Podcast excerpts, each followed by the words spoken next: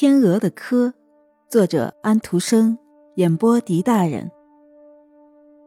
在波罗的海和北海之间有一个古老的天鹅科，它名叫丹麦。天鹅就是在它里面生出来的，过去和现在都是这样。它们的名字永远不会被人遗忘。在远古的时候，有一群天鹅飞过阿尔卑斯山。在五月的国度，绿色的平原上落下来。住在这儿是非常幸福的。这一群天鹅叫做长胡子的人。另外一群长着发亮的羽毛和诚实的眼睛的天鹅飞向南方，在拜占庭落下来。他们在皇帝的座位周围住下来，同时伸开他们的白色大翅膀，保护他们的盾牌。这群天鹅叫做瓦。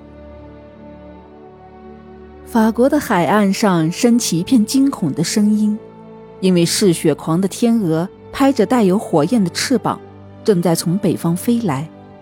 人们祈祷着说：“愿上帝把我们从这些野蛮的北欧人手中救出来。”一只丹麦的天鹅站在英国碧绿的草原上，站在广阔的海岸旁边。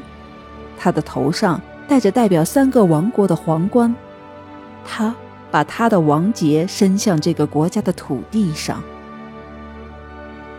波梅尔海岸上的异教徒都在地上跪下来，因为丹麦的天鹅带着会有十字的旗帜和拔出的剑向这飞来了。那是很久很久以前的事儿，你会这样说。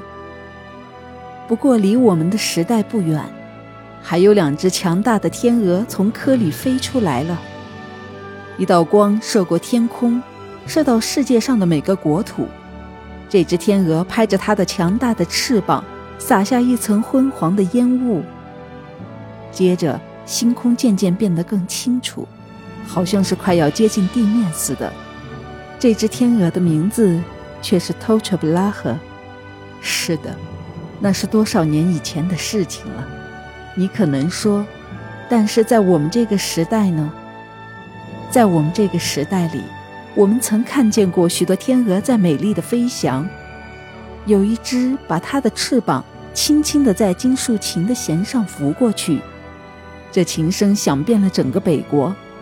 挪威的山似乎在古代的太阳光中增高了不少，松林和赤羊发出沙沙的回音。北国的神仙。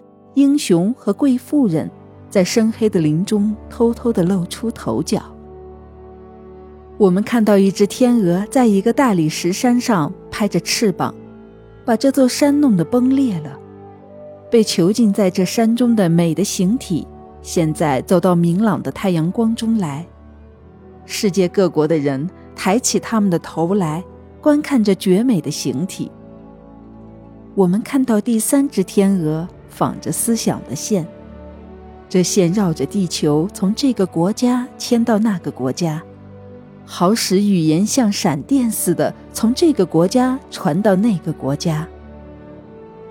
我们的上帝喜欢把这个位于波罗的海和北海之间的天鹅科，让那些强悍的鸟儿从天空中来颠覆它吧，永远不准有这类事情发生，甚至羽毛还没有长全的小天鹅。都会在这科的边缘守卫。我们已经看到过这样的事情，他们可以让他们柔嫩的胸脯被啄得流血，但是他们会用他们的嘴和爪斗争下去。